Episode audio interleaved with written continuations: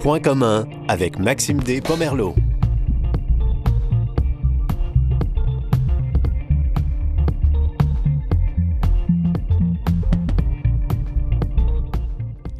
Famille nucléaire ou recomposée, homoparentalité ou les défis d'être père en 2015, aujourd'hui à Point commun, on parle de la famille contemporaine dans tous ses états. Bonne émission.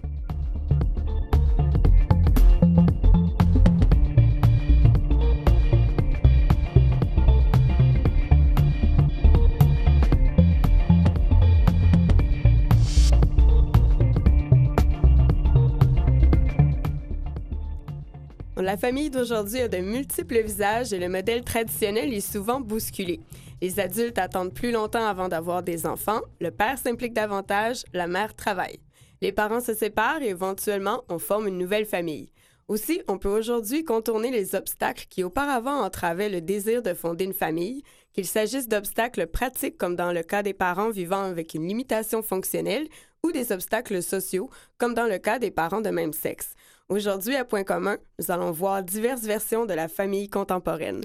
Pour mettre la table, je reçois en studio Marie-Ève Paradis, qui est fondatrice et directrice du magazine web indépendant Planète F, qui traite des enjeux liés à la famille au Québec. Bonjour. Bonjour. Bienvenue en studio. Merci. Donc, tout d'abord, comment a germé l'idée de créer ce nouveau magazine qui traite de la famille? c'est euh, avec les discussions, deux, nous étions euh, deux journalistes euh, indépendantes qui avions envie de, de, réfléchir. Évidemment, nous sommes mères également. Et euh, on avait envie de, de, pousser la réflexion plus loin sur des enjeux de société qui touchaient la famille. Euh, on avait aussi envie de lire, euh, d'aller plus loin. ce qui, ce qui, ce qu'on nous proposait dans la littérature magazine, en fait, nous permettait pas d'assouvir notre besoin de s'informer. puis, on a vraiment décidé de, créer ça aussi en tant que journaliste parce qu'on nous demandait souvent d'écrire des choses, mais c'était beaucoup. Euh, euh, c'était souvent soit un, petit témoignage ou ça ne nous permettait pas d'aller en profondeur sur des sujets. C'était davantage quelque chose qui partait de votre expérience. Oui, tout à fait. Euh, plus qu'un dossier, par exemple, qui aurait été fouillé ou des, des entrevues qu'on va aller chercher à l'extérieur, ce qui, en, en, tant que journaliste, vous amène à faire ça sur, euh, sur le terrain. Oui, tout à fait. c'est quand même pas euh, l'offre qui manque euh, en, termes de, de, magazines traditionnels particulièrement. donc, on pense aux magazines papier, entre autres, parce que vous, vous êtes sur le web. c'est un autre média aussi. C'est pour aussi rejoindre, j'imagine, une nouvelle génération de parents. comment comment, comment est-ce que vous vous adressez, en fait, aux parents? Qu'est-ce que vous offrez de différent des autres magazines? C'est vraiment dans la façon dont on fonctionne euh, parce que on offre tous les deux mois un, dossier sur un sujet précis. En fait, on, identifie un enjeu de société qui touche beaucoup de familles, qui intéresse beaucoup de familles et euh, on le décline sur une dizaine d'articles. Donc, on va vraiment en profondeur, on va aller interpeller les politiciens, on va aussi aller interpeller euh, des, groupes euh, qui ont des choses à dire. On va aussi aller faire des reportages sur le terrain. Donc, euh, ces dix articles-là vont vraiment faire le tour d'une question. C'est sûr qu'on n'a pas la prétention de dire qu'on fait tout le tour de, ce, de cet enjeu-là parce qu'il y a toujours plein d'autres choses qu'on pourrait faire. Mais on veut vraiment mettre la table sur un dossier. Donc, ça, c'est tous les deux mois. Puis, c'est ce qui nous distingue vraiment des autres magazines. Puis vous avez une équipe de collaborateurs, collaboratrices avec vous ou vous vous chargez totalement euh, de, de l'aspect recherche? Non, on a vraiment des collaborateurs talentueux avec nous, euh, des journalistes professionnels qui travaillent à faire euh, les recherches, à faire aussi les reportages sur le terrain. Donc, on est vraiment très chanceux, privilégié d'avoir une équipe très, très ferrée en journalisme. pour les gens, euh, pour nos auditeurs qui vous découvrent aujourd'hui, euh, est-ce que vous pouvez nous donner quelques exemples de dossiers que vous avez faits par le passé? Oui. Euh, ben, en fait, on a fait. Ou celui peut-être que vous préparez actuellement. c'est ça. Ben, on, on, en a fait un sur l'éducation sexuelle en février l'année dernière, qui était au moment où l'Ontario a parlé de son programme d'éducation sexuelle. Alors nous, on est sorti avec une dizaine d'articles justement sur ce que le Québec devrait faire, ce que le Québec ne fait pas présentement. Et euh, ce qui se passe dans des initiatives très précises dans certaines écoles parce qu'il y a de l'éducation sexuelle, mais c'est vraiment la volonté de chaque professeur. Mhm. Donc, on est allé voir euh, des, justement des professeurs qui, qui le font. Donc, ça, ça peut aller dans vraiment toutes les C'est un directions. exemple où on a Mhm. fait aussi euh, un, un, un- un dossier 100 sans enfants. Donc, on parlait des, des, des couples, des familles qui n'ont pas d'enfants et qui n'en veulent pas par choix, vraiment. De, de, ça, ils font partie aussi de familles. Donc, on voulait inclure ces gens-là dans, dans la, la réflexion euh, de, de, société là, sur la famille. Tout à fait. C'est effectivement un groupe euh, auquel on, on pense moins euh, prime abord, euh, la famille étant beaucoup associée à l'idée d'avoir des enfants. Qu'est-ce que... qu- Quel... Comment dire? Qu'est-ce qui manque dans, dans, dans les médias traditionnels? Est-ce qu'il manque d'audace? Est-ce qu'il manque de d'angle? Ou est-ce qu'on est est-ce qu'on est plutôt traditionnel dans, dans les regards qui sont amenés? Ou... C'est une très bonne question. Hum, Je dirais que, en fait, euh, peut-être de l'audace, euh, mais aussi, euh, Planète F veut aborder des sujets controversés. Euh, je pense que c'est la chose qui nous distingue aussi beaucoup, c'est que euh, on ose déranger. Euh, ça fait pas plaisir nécessairement à tout le monde tout le temps. Euh, Puis c'est pas le but de Planète F non plus. On ne recherche pas un consensus nécessairement. On veut créer euh, une discussion, on veut euh, Exactement. provoquer des idées. La réflexion, le débat, on veut faire réfléchir les, les gens et la réflexion arrive souvent quand on est dérangé. Donc c'est ça Planète F. Je vais aller chercher votre point de vue sur différentes questions. Euh, on dit souvent justement que les, parents, en fait, forment une équipe euh, constamment, euh, 24 heures sur 24, euh, pour, euh, pour, entre autres, élever les enfants, évidemment, surtout s'ils sont en bas âge. Euh, les pères sont davantage présents. En même temps, on constate que les mères continuent de porter une bonne partie euh, de la conciliation travail-famille. Euh, est-ce, que, est-ce que vous croyez qu'il résistance au changement? Est-ce que ça provient de, des mères, des pères peut-être? Est-ce que c'est l'environnement social qui, qui aura une influence là-dessus, selon vous? Euh, ben, justement, on a fait notre dernier dossier qui est sorti en septembre sur euh, l'égalité dans la parentalité. Donc, on aborde tout ça dans ce dossier-là. On aborde justement le fait qu'il y a certaines institutions qui, au moment où euh, le couple a un enfant, va s'adresser davantage à la mère qu'au père. Quand on pense aux hôpitaux, au moment où la mère donne naissance, on va beaucoup s'adresser à la mère. Bon, évidemment, elle a un- le bébé... Elle a un rôle assez même un important rôle dans le important. processus. Mais très rarement, on va s'adresser au père par rapport à, euh, la- pour aider l'allaitement, par exemple, Mhm. ou encore les soins du bébé euh, à l'hôpital en tant que tel. Donc, c'est d'inclure le père aussi dans certaines euh, sphères de la part des institutions, que ce soit aussi les services de garde ou même à l'école, les, les, les, les, les communications, souvent, c'est principalement euh, destiné aux mères. Donc, euh, il y a ça qui, que nous avons fait réfléchir, justement. C'est- une piste de solution, mais ce n'est pas la seule parce qu'il y a aussi tout l'aspect de la charge mentale, justement, de l'organisation familiale qui est souvent reléguée aux mères. Et euh, je pense qu'il y a un aspect aussi qui est culturel par rapport à ça, qu'on ne se rend pas compte, dans le fond, qu'on qu'on sépare euh, les rôles, euh, puis que c'est vraiment ancré. Mais euh, quand on commence à, y réfléchir, ben, on se dit, ah, ben peut-être que c'est vrai. Il y avait un, excellent rapport du Conseil du statut de la femme sur le sujet du congé parental, du congé pour le père, en fait. Puis eux recommandaient justement d'augmenter le nombre de semaines où le père est seul avec l'enfant pour que le père s'engage davantage avec l'enfant seul, ce qui permet, selon les recherches, d'avoir un père qui est beaucoup plus investi dans l'éducation de ses enfants à plus long terme. Et cette, cette, euh, cette recommandation-là a fait énormément réagir beaucoup de mères en disant enlevez-nous pas nos semaines, on veut garder, c'est quelque chose sur lequel on s'est battu d'avoir un congé de maternité. Oui. On veut pas se faire enlever nos semaines. Euh, donc, il y a tout ça aussi qui fait. Il faut réfléchir à ça, en fait. Tout à fait. Est-ce qu'il existe euh, justement certains euh, faux consensus euh, en matière de famille, particulièrement en ce qui touche la naissance ou l'allaitement, par exemple? Bien, un faux consensus. En fait, moi, je pense qu'il faut aussi écouter le vécu des, des familles. Je pense que c'est ça qui est important. Si une personne est confortable avec le fait de ne pas avoir allaité, peu importe ses raisons, on peut respecter son choix. La même chose avec l'accouchement. Les raisons ne sont pas nécessairement importantes. L'important, c'est d'avoir fait une, une, réflexion et d'avoir pris une décision éclairée. Puis avoir une démarche qui va convenir euh, aux besoins de, des parents euh, qui sont impliqués. Qu'est-ce qui distinguerait la génération actuelle de parents si on la compare aux précédentes? Donc, si on pense à, justement le, le 25-35 ou jusqu'à 40 euh, même.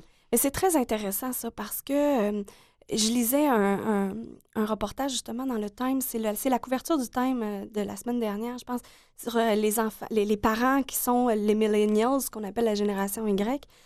Et euh, la, page couverture veut tout dire parce qu'on a juste un berceau avec deux mains qui prennent des, qui prennent des photos du berceau. Donc, euh, il y a plusieurs articles qui ont été écrits sur le sujet du fait que la génération Y et même un petit peu la, la queue du X là, euh, sont des gens qui sont beaucoup plus branchés. La parentalité est beaucoup sur le web.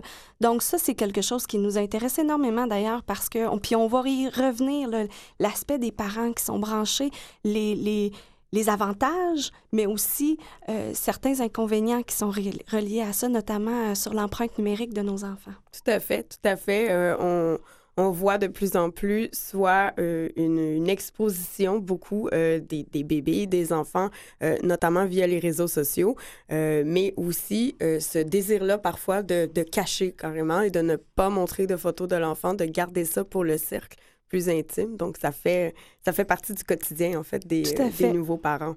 Euh, la population est vieillissante. évidemment, c'est un sujet euh, qui, est, euh, qui, est, toujours d'actualité. quels seront les impacts sur la famille? Comment est-ce que vous voyez le rôle des grands-parents? Même présentement et même dans les années à venir. Mais il y a plusieurs aspects à cette question-là, je pense, parce que le premier constat, oui, la, la, population est vieillissante, puis ça fait une situation où il va y avoir de plus en plus de une génération sandwich qui va devoir s'occuper des parents vieillissants et euh, des jeunes enfants. Donc ça, c'est un, c'est un constat, puis c'est quelque chose qui est vraiment très important et de plus en plus important, en fait, à mettre de l'avant. Euh, il y a aussi l'aspect, euh, justement, de, de, de la place des grands-parents qui est très intéressante parce que les grands-parents sont les, les, les grands-parents d'aujourd'hui sont jeunes, sont en santé mm-hmm. parce que de, ils ont 60 ans, mais ils sont beaucoup plus en santé que leurs parents. Donc, euh, ça aussi, c'est intéressant de voir euh, quelle place ils prennent parce qu'ils sont assez en forme pour avoir des activités à l'extérieur et donc, euh, par exemple, voyager et tout ça. Et à ce moment-là, ils ne sont pas nécessairement autour de, de, de, la cellule familiale pour donner un coup de main. Donc, mais en même temps, ils sont très engagés avec, à développer une relation avec leurs petits-enfants. Donc, ça aussi, c'est très intéressant.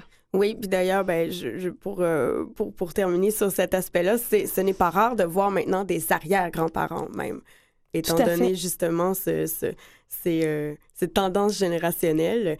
Euh, Marie-Ève Paradis, comment, qu'est-ce qui s'en vient pour Planète F rapidement dans, dans les prochains mois, dans oui. le prochain développement? Euh, à la mi-novembre, euh, il y a un, encore une fois un dossier euh, d'envergure sur les services de garde au Québec.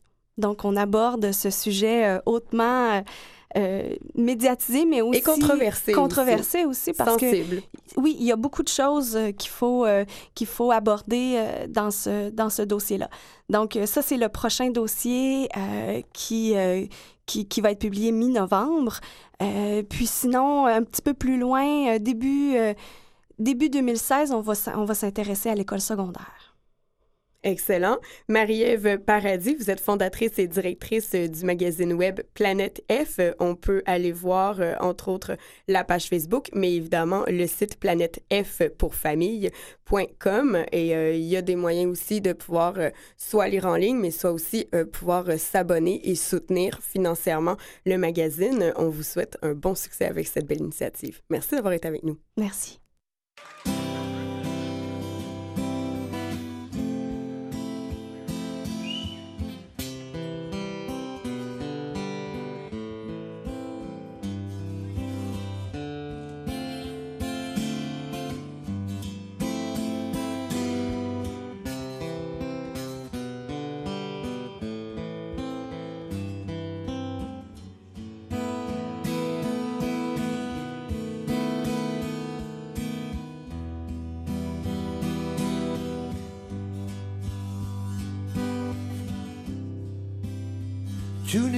Un tout seul devant l'univers. Arrivant de nulle part, brûlant comme un météore. Petite comète issue du choc de deux gamètes. T'es tombé sur la terre. Y a des poussières d'années-lumière. Depuis le jour où t'es né, tu pousses comme une vraie fusée. Pas plus haut que trois pommes. Et pourtant, déjà un homme.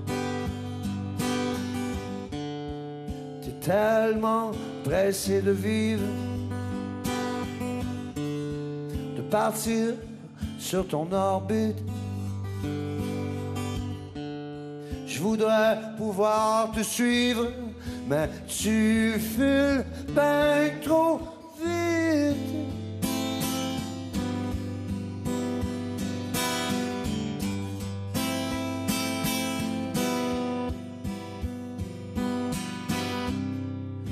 fils, pour les étoiles, quand demain tu mettras les voiles, prends tout ce que je t'ai appris. Et fonce-toi devant dans la vie. Souviens-toi toujours, les météores naissent de l'amour.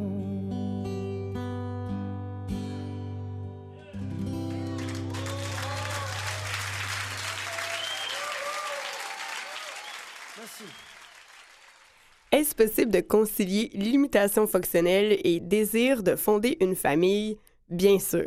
Afin de répondre aux besoins dans ce domaine, le Centre de réadaptation Lucie Bruno offre depuis plusieurs années les services de la clinique Parents Plus, offerts aux futurs parents euh, et aux jeunes parents euh, vivant avec une limitation physique et qui attendent entre autres la venue d'un enfant.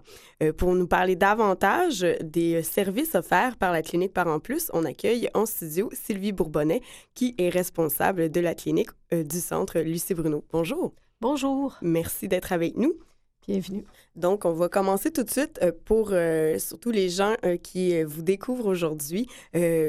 C'est quoi la clinique Parents Plus? Bon, d'accord. Alors, comme vous l'avez dit, c'est une clinique euh, qui est née du désir de, quelques personnes à l'époque. On se ramène aux années 2000 de vouloir être parents malgré leurs limitations fonctionnelles. Donc, on a des parents qui ont différents handicaps, euh, différents diagnostics qui leur amènent des incapacités qui sont de plus ou moins sévères euh, selon le diagnostic.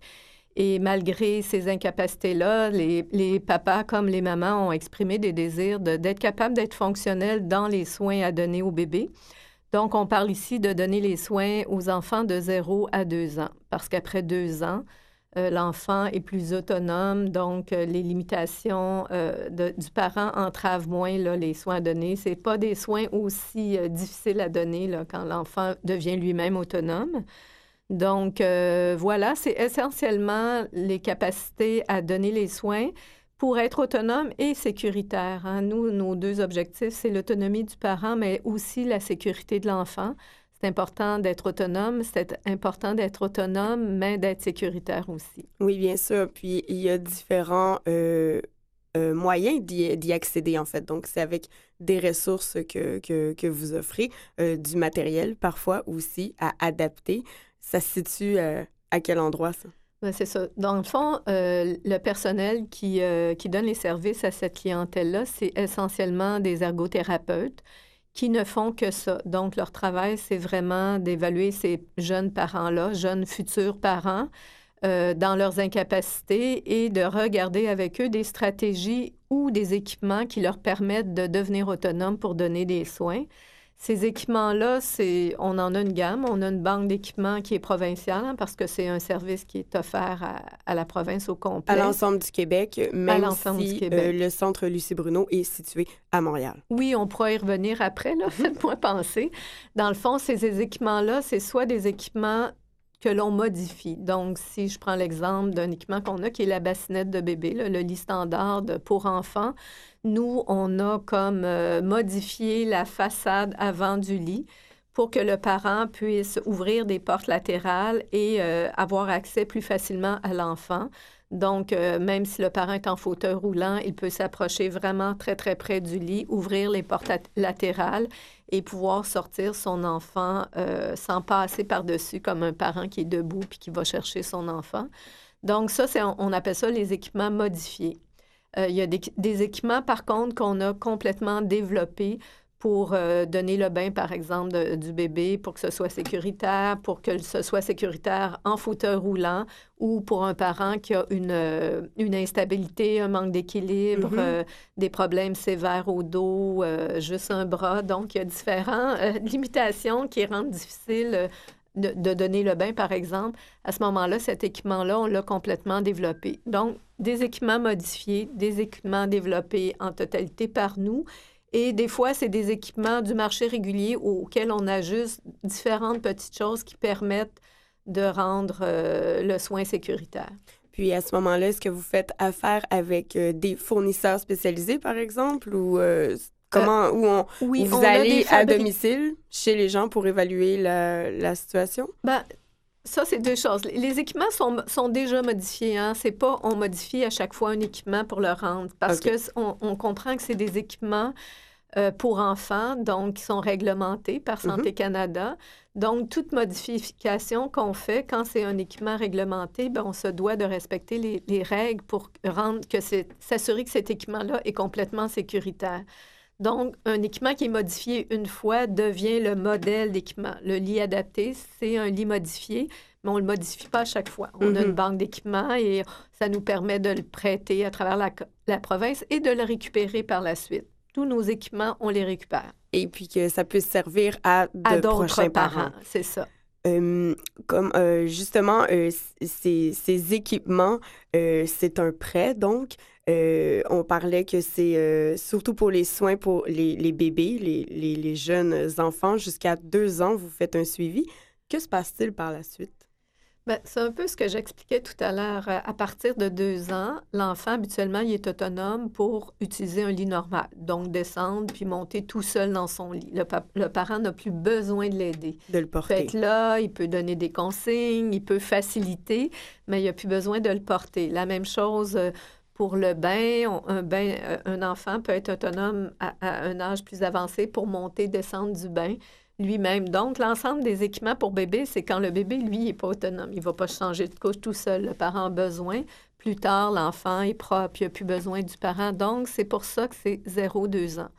Deux ans, c'est l'âge, mais c'est sûr que si un, enfant aurait soit un un retard de développement moteur, qui serait autonome moins vite qu'un enfant en théorie, euh, euh, jusqu'à deux ans. À ce moment-là, il n'y a pas de problème. On va desservir le parent un peu plus longtemps. Donc, ça, ça peut quand même... Euh, il y a une certaine flexibilité pour voir à, ce que tous les besoins soient comblés. Oui, deux ans, c'est approximativement l'âge où habituellement on n'a plus besoin d'intervenir. On n'a plus besoin d'être là. Si je prends comme exemple une de nos auditrices, par exemple, qui a déjà une grossesse avancée, qui découvre aujourd'hui vos services, c'est quoi la procédure pour pouvoir euh, vous contacter? Ah, c'est sûr qu'en tout temps, euh, déjà que la personne soit encore, euh, que l'enfant n'est pas, pas, encore à terme, c'est ça. c'est déjà beau parce que souvent on reçoit des, demandes, l'enfant est déjeuné.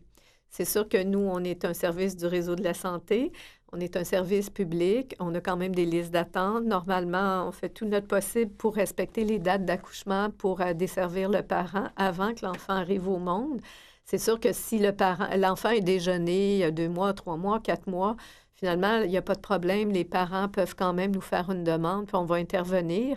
Euh, il peut y avoir des fois des petits délais. C'est pour ça qu'on dit toujours, dès que le, parent sait qu'il attend un bébé, de tout de suite faire la demande, quitte à l'annuler s'il y a quelque chose. Si finalement il y a moins de besoins que. C'est ça, c'est préférable de faire la demande tout de suite. Comme ça, nous, on, cible la date d'accouchement et on est plus en mesure de respecter et donner le service pour que quand la, mère euh, va accoucher, le parent en question puisse avoir euh, Toutes les cette autonomie-là pour donner les soins.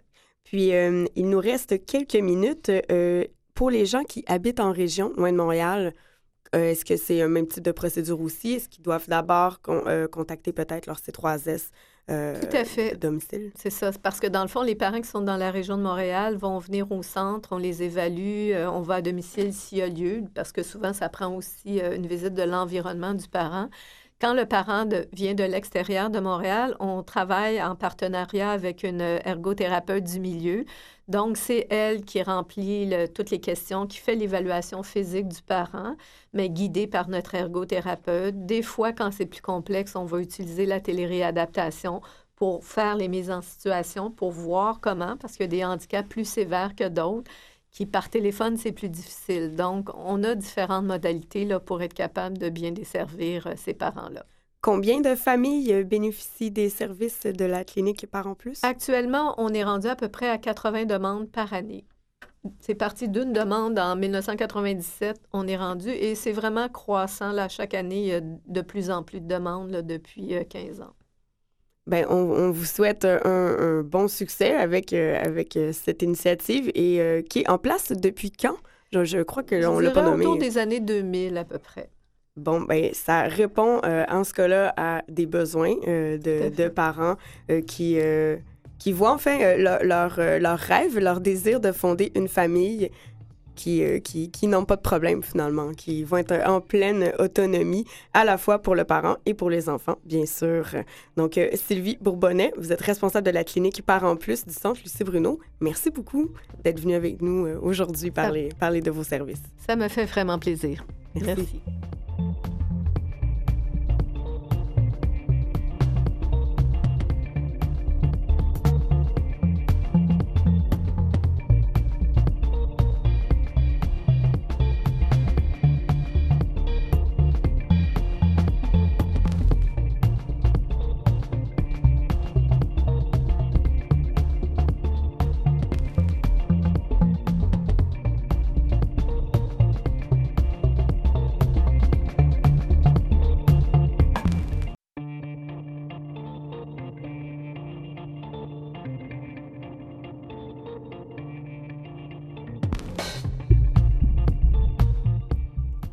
De retour à Point commun avec Maxime Despomerleau. Je vous rappelle que vous pouvez interagir avec notre équipe des médias sociaux sur Twitter en utilisant le mot-clic Point commun ou canal M, arrobas, canal barre de soulignement M. Donc, on continue notre, notre émission spéciale sur la, famille contemporaine dans tous ses états. Euh, reconstruire une famille après une séparation peut sembler un casse-tête logistique et affectif. Vivre à deux, n'est déjà pas toujours simple. Alors imaginez le défi quand ce ne sont pas deux individus, mais trois, quatre, six, parfois même huit personnes qui doivent apprendre à vivre ensemble. Ce nouveau modèle de famille, difficile à définir, euh, est tout de même très présent dans notre société. Pour nous en parler davantage, je reçois en studio Marie-Ève Brabant, qui est psychologue, et on va parler des familles recomposées. Bonjour. Bonjour, merci de l'invitation. Merci d'être avec nous. Donc, déjà, on va aller au, au centre, euh, on va plonger en fait dans le sujet famille recomposée. Ça peut avoir une très large définition. Comment, comment est-ce que ça comment est-ce que ça se situe dans, dans, le noyau familial? En fait, la famille recomposée, c'est quand il y a un adulte qui avait des enfants et qui a une séparation. Alors, à ce moment-là, l'adulte se retrouve avec ses enfants, plus souvent qu'autrement en garde partagée. Et c'est sûr qu'il va nécessairement, là, ça arrive régulièrement, il y a une autre union qui va se former. Et c'est sûr que plus on avance en âge, plus c'est possible que la personne qu'on va rencontrer ait elle-même des enfants. Alors, il faut essayer de créer une certaine harmonie entre tous les enfants et tout ce beau monde qui va peut-être être, appelé à aller cohabiter ensemble. Puis, euh, comment est-ce que ça se prépare, cette cohabitation-là, justement? Surtout quand on a des enfants, parfois même, comme vous le dites, les deux, les deux parents ont des enfants. Oui. Ça se prépare euh, graduellement, en fait. Il faut faire ça très progressivement pour être sûr que chaque personne va trouver sa place, son rôle dans cette nouvelle famille recomposée. C'est sûr que quand le parent présente son conjoint aux enfants, c'est pas nécessairement l'amour qui est au rendez-vous. Hein. Le parent a choisi euh, la relation avec cette personne-là, il y a l'amour qui est là, mais pour l'enfant, c'est plutôt une relation imposée. Alors, il faut aller progressivement, où le conjoint va tranquillement avoir des activités plaisantes, ludiques avec les enfants. Et au fur et à mesure que les relations vont se développer, on va pouvoir mettre les enfants en lien ensemble et faire des activités, mais de courte période, pour qu'on vive un succès, que ça se passe bien. Et une fois que les, adultes dans la relation vont être rendus au point de parler, d'aller cohabiter tout le monde ensemble, bien là, on va préparer l'environnement chacun, les impliquer dans les choix, euh, établir souvent des règles, donc une charte familiale, des règles qui vont s'appliquer à tous pour être sûr qu'on part du bon pied avec cette nouvelle famille recomposée et qu'il n'y ait pas euh, de situation où un des enfants pourrait euh, se croire victime d'une injustice, par exemple, par rapport à, son beau-parent. En effet, mais c'est sûr qu'il faut tenir compte de plusieurs variables. Il y a le tempérament de chacun des individus dans cette nouvelle famille. Il y a l'âge des enfants aussi, parce qu'ils ne sont pas nécessairement à la même place en termes de développement. Il y a aussi le bagage avec lequel l'enfant vient. Quel est le contexte de la séparation? Est-ce que c'est euh, les parents qui se sont laissés en mauvais termes? Est-ce que l'enfant blâme un des parents pour la séparation? Est-ce que la nouvelle conjointe était là avant même qu'il y ait séparation? Donc, dans ces contextes-là, l'enfant garde une certaine colère, une certaine rage envers nouveau, la nouvelle conjointe. Et il faut garder en tête que des fois aussi, les séparations, c'est pas une séparation de conflit entre les parents, c'est qu'il y a peut-être eu le décès d'un des parents. Alors, il faut prendre, faut prendre soin de cet enfant-là qui vit un deuil. Donc, il y a beaucoup de tristesse. Donc, il y a beaucoup de variables à considérer pour réussir à amalgamer tout ce beau monde-là ensemble. Puis, euh, euh, donc, vous mentionnez que les enfants peuvent être à différents stades de développement selon leur mm-hmm. âge. Est-ce qu'on voit des, des, euh, situations qui émergent plus lorsque ce sont de jeunes enfants ou, par exemple, versus des adolescents? Comment est-ce que ça peut se passer? Y a-t-il des méthodes à employer davantage? En fait, ça va dépendre de justement, oui, le développement, mais qu'est-ce que l'enfant comprend de la séparation? Les plus petits enfants vont avoir d'autres enfants avec qui jouer quand on va leur présenter des, les, autres enfants avec qui il va cohabiter finalement. C'est des partenaires de jeu supplémentaires et ça se peut que le conjoint ou la conjointe du parent, mais c'est une personne de plus pour, euh, pour discuter, pour jouer. Alors ça peut être positif. Plus l'enfant vieillit, par exemple les adolescents, comprennent bien ce qui se passe dans la situation et ça se peut que ça soit plus conflictuel d'accepter une autre personne qui ne remplace pas le parent, mais pour l'adolescent, c'est pas toujours aussi clair d'amener un autre adulte dans son environnement qui va nécessairement faire un peu d'autorité, euh, une personne avec qui il n'y a pas de complicité qui a été développée nécessairement, mais qui va quand même avoir des exigences à la maison ça peut être un peu plus conflictuel. Justement, euh, comment ça se transforme ce rapport à l'autorité-là? Et euh, sachant que dans le cas de garde partagée, ce sont deux milieux différents, il peut avoir des valeurs différentes aussi qui sont véhiculées dans ces milieux-là. Comment on arrive à conjuguer ça? En fait, j'ai souvent trois mots de clés, des, trois mots clés, des principes de base qu'on peut essayer de, de, mettre en pratique quand on fait une famille recomposée. Donc, c'est le respect, la patience et la communication. Parce que comme on n'est pas nécessairement dans des relations où il y a de l'amour, il faut toujours bien avoir le respect. Alors, on respecte les, les, les, les adultes avec qui on est, de même que les enfants faut être patient parce que c'est progressif quand on fait ça aussi. Et la communication parce que c'est la façon d'arriver à être à l'écoute des besoins de chacun et de trouver des solutions aussi pour améliorer le contexte familial. Nécessairement, quand il y a deux milieux de garde, c'est sûr qu'il faut aussi tenir compte que s'il y a un conflit parental qui est resté entre les deux parents, ça complexifie l'adaptation de l'enfant à sa nouvelle réalité. Ce qu'il faut éviter à tout prix, c'est de placer l'enfant dans un conflit de loyauté. Ça veut dire qu'il ne faut pas que l'enfant sente qu'il est coincé entre ses deux parents. Il faut qu'il sente qu'il a le droit d'aimer les deux parents. Donc, il ne faut pas qu'il y ait de commentaires négatifs de part et d'autre, tant à l'effet que ce qui se passe chez l'autre parent, ben, c'est pas correct. On sait bien, toi, ta mère, elle est comme ça. Et même chose aussi de, de part et d'autre, le parent qui dénigre la nouvelle conjointe ou le nouveau conjoint. Il faut que ça reste positif. Donc, l'enfant a le droit d'aimer ses deux parents. On ne veut pas qu'il revienne à la maison en évitant de dire certaines choses pour pas déplaire aux parents ou en, inventant certaines choses pour justement lui plaire. Mm-hmm. On veut lui laisser le droit d'aimer ses deux parents. Et euh, si je pense euh, euh, dans, dans, le cas des adolescents, c'est presque inévitable qu'une phrase du genre T'es pas ma mère ou T'es pas mon père va émerger un jour ou l'autre. En effet. Qu'est-ce qui se passe à ce moment-là? C'est pour ça que je vous parle surtout de respect. Parce que dans ces situations-là, on garde en tête qu'il y a quand même une autorité. Tout adulte qui gravite autour de l'enfant a un rôle d'autorité.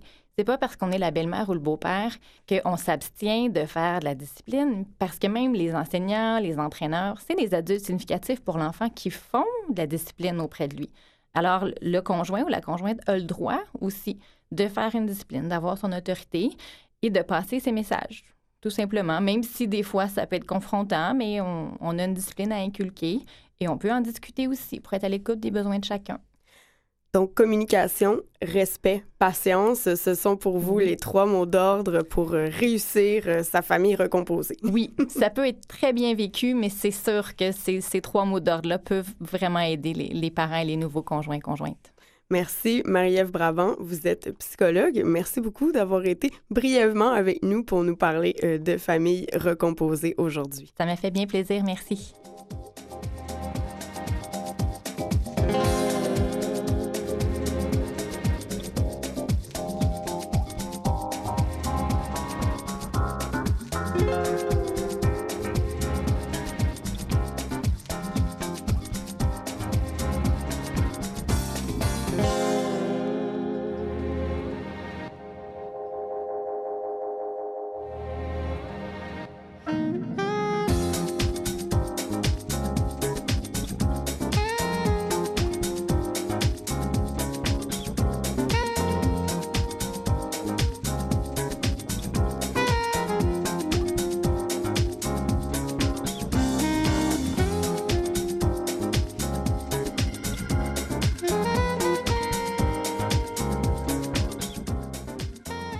Adoption, fécondation in vitro ou tout simplement famille recomposée, les familles homoparentales vivent aussi leur lot de défis au quotidien.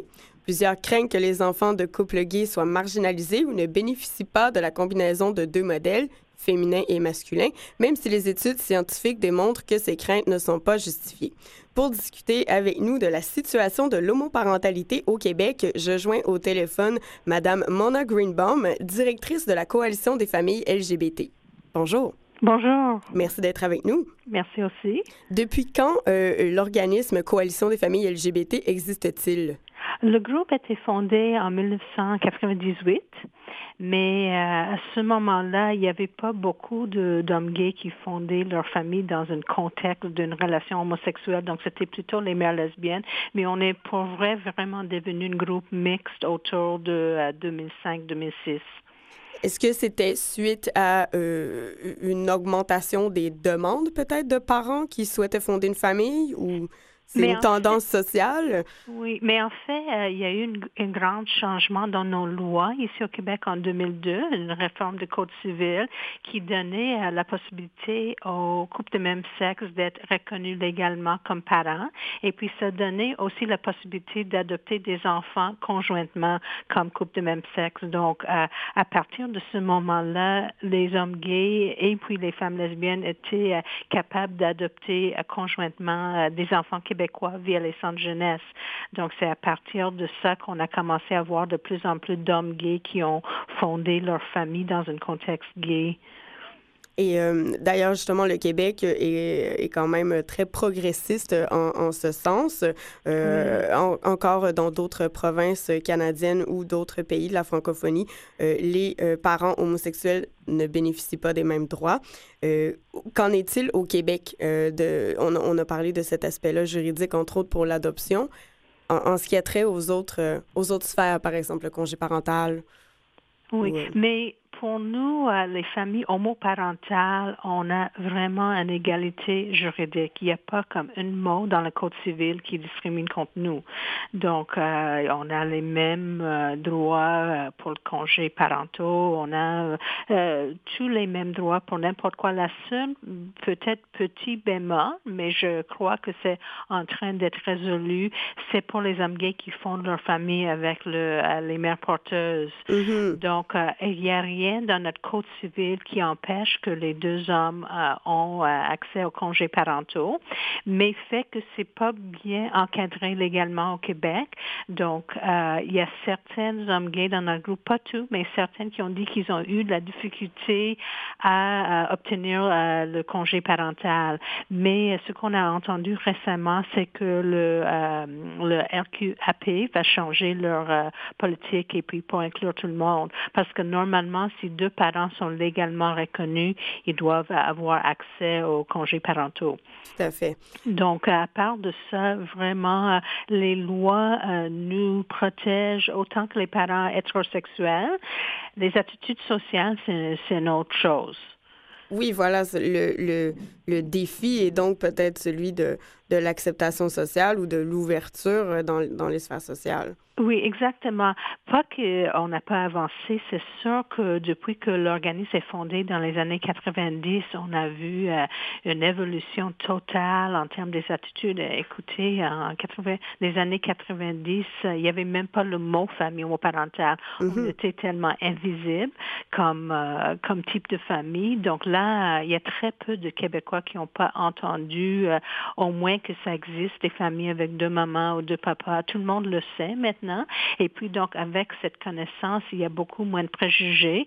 Mais en même temps, on dit que toujours que c'est un peu comme euh, la dernière bastion de l'homophobie.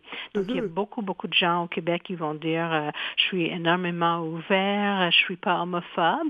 Mais quand on commence à poser des questions euh, plus précises sur l'homoparentalité, les gens ont des fois des réticences. Euh, est-ce qu'il y a des différences dans les défis qui sont vécus par les couples d'hommes et les couples de femmes? Mais je dirais qu'il y a plus de préjugés euh, envers les couples d'hommes parce que euh, la parentalité est souvent à cause du sexisme associé aux femmes. Mm-hmm. Donc, quand deux hommes sont ensemble avec un enfant, même s'ils s'occupent de l'enfant complètement adéquatement, il y a souvent comme des gens qui vont comme gentiment, mais un peu comme avec une fausse idée, ils vont les approcher pour les demander avez-vous besoin d'aide ou comme la présomption c'est qu'un homme peut pas euh, éduquer ou euh, élever un enfant. Donc ça c'est pas le cas. Et puis il y a eu, euh, mais pour les hommes gays, pour les femmes lesbiennes, pour nos familles, il y a eu des des centaines et des centaines d'études qui été faites depuis les années 70 donc, euh, en termes de capacité parentale ou en termes de développement des enfants, il n'y a aucune différence. On n'est pas mieux, mais on n'est pas pire non plus. Donc, vraiment, il n'y a pas une chercheur sérieux en Amérique du Nord qui va avoir une subvention pour euh, faire la recherche sur le fonctionnement euh, inhérent d'une famille homoparentale. Ça n'existe plus comme question scientifique.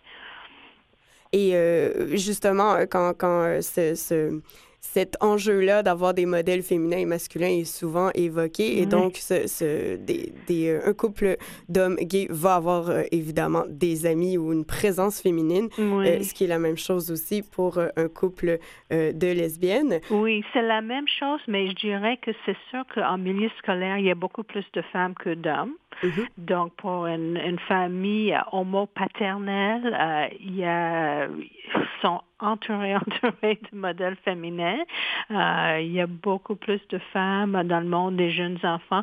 Mais pour les familles lesbo-parentales, c'est un peu la même chose en termes d'IA comme des oncles, des grands-pères, des cousins, des coachs, des, des amis de la famille. Donc, il y a des modèles masculins et féminins qui sont présents dans, dans la vie de nos enfants. Et puis, euh, c'est pas juste comme mon opinion, mais il y a eu des études sur ça. Et puis, euh, nos enfants sont exposés aux modèles positif féminin et masculin. Mm-hmm. Donc, et puis ça affecte pas leur développement. Euh, ils développent normalement leur identité de genre, leur expression de genre et tout euh, dans les normes de ce qu'on voit dans notre société.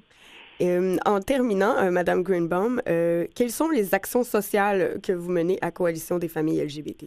Mais nous, maintenant, notre travail est vraiment de promouvoir ou sensibiliser en termes de, des attitudes sociales, de, que les gens, particulièrement les intervenants en milieu scolaire, deviennent plus ouverts à la diversité sexuelle et puis à la diversité familiale, qui connaissent ce qui se passe dans notre communauté et puis qui sont capables capable de, de dealer avec l'homophobie en milieu scolaire et puis la transphobie aussi parce que ça existe mhm. toujours au Québec, même si en termes de nos lois, on est euh, parmi les plus euh, avancés au monde, mais dans les écoles, il y a quand même l'homophobie qui existe, qui touche nos enfants, mais qui touche plein d'autres enfants aussi. Donc ça, c'est notre travail. On rencontre entre 3 à 4 000 intervenants par année en milieu scolaire, les enseignants, les éducateurs, les futurs enseignants dans les facultés d'éducation, et puis on fait des formations, on donne des outils. Donc, on est vraiment dans ça euh, ces jours-ci. Super. Euh, Madame Greenbaum, vous êtes directrice de la coalition des familles LGBT. Merci beaucoup pour ce regard sur les familles homoparentales. Merci. Merci aussi. Bonne journée. Au revoir.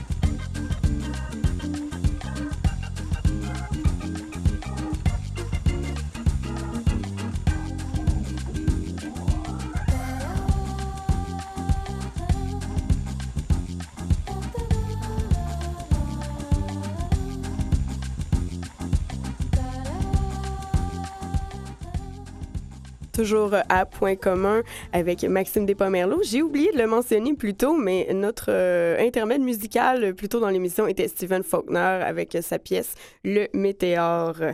Et euh, notre coup de chapeau de la semaine, comme c'est notre tradition, on termine avec une initiative qu'on souhaite mettre de l'avant.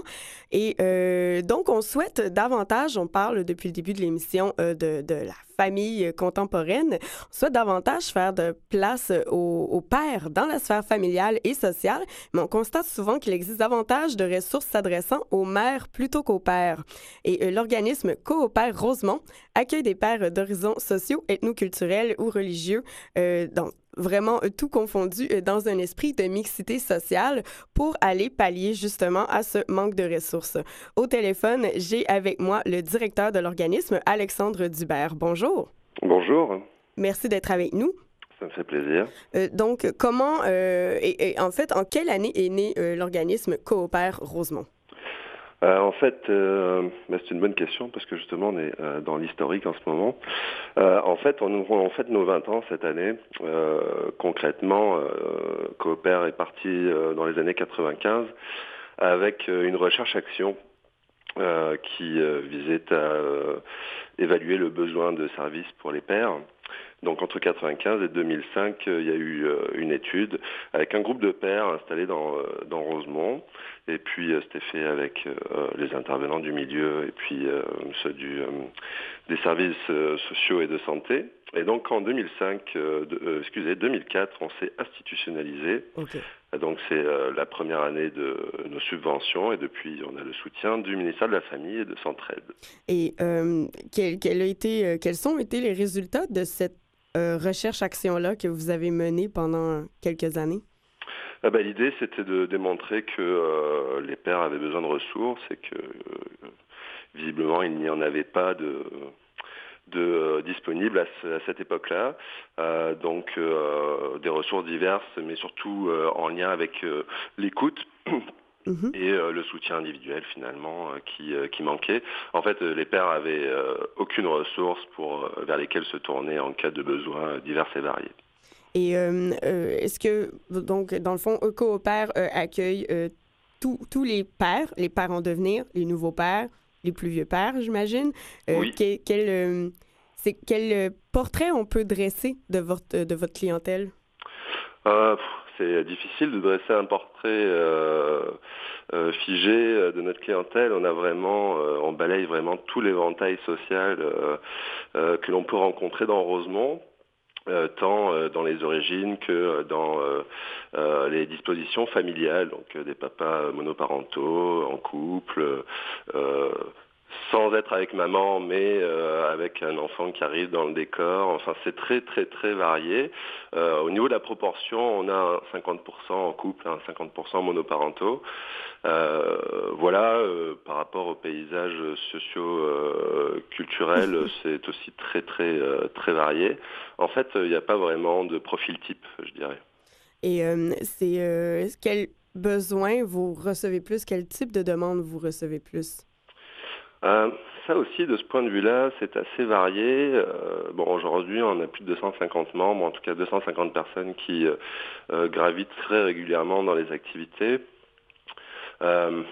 On a des papas qui ont, euh, en fait, ça dépend souvent du profil du papa finalement. Euh, on a des papas qui ont juste un besoin de de, de, rencontrer d'autres pères dans un lieu euh, dans lequel ils se sentent à l'aise, qui leur ressemble, donc un univers masculin. Mhm. Alors, ils ont l'occasion de le faire lors de l'activité, l'atelier de vitesse le samedi matin dans le gymnase. Euh, c'est un espace qui est dédié aux papas et leurs enfants, donc un espace dans lequel ils peuvent jouer avec un référentiel tout à fait masculin. Euh, donc ça, c'est une première, euh, une première, disons, demande. on a des demandes qui viennent plutôt dans le sens de sortir de l'isolement, mais de façon un peu plus personnelle, c'est-à-dire que le papa a un besoin de discuter avec d'autres papas. Alors on a un souper toutes les semaines qui a lieu le jeudi soir, donc là, on, sort de l'isolement, on ventile, on partage, on rencontre, on va chercher aussi euh, à acquérir certaines habiletés parentales. Et puis, euh, on a des papas qui sont, euh, enfin, qui deviennent papas, donc qui ont, un besoin d'accompagnement un peu plus spécifique. donc ça, c'est aussi à eux d'en faire la demande, mais on a un accompagnant à la naissance qui accompagne des, des, couples et donc des papas pour mieux aborder leur, leur futur rôle. Et puis, euh, euh, on a des besoins un peu plus spécifiques. Donc, quand le papa euh, vit une crise, alors je précise là que, parce que c'est important de le préciser, mhm. l'homme en, démarche, en démarche de, de, demande de soutien le fait quand il est un peu au pied du mur. Donc, quand il passe la porte d'un service, il est en crise. Euh, alors souvent, il ne reçoit pas le service qu'il a besoin parce qu'on ne le reçoit pas forcément comme, euh, comme il se devrait. Euh, on ne décode pas forcément son besoin derrière son comportement puisqu'il est en crise, donc il présente peut-être une certaine forme d'agressivité. Euh, nous, ce qu'on ce qu'on propose du coup, c'est euh, cet espace-là, une, ouverture euh, un peu inconditionnelle dans la forme, et puis on leur permet de, de cheminer au travers de leur de leur réalité, tout en leur référant aux ressources pertinentes. Oui, c'est ça. Donc, c'est un lieu, en fait, qui permet à d'autres pères de rencontrer d'autres papas qui partagent leur réalité, chercher des solutions lors de problématiques conjugales peut-être ou approfondir des notions euh, même de coparentalité. C'est euh, c'est quelque chose qui est très présent euh, dans, dans nos, familles modernes.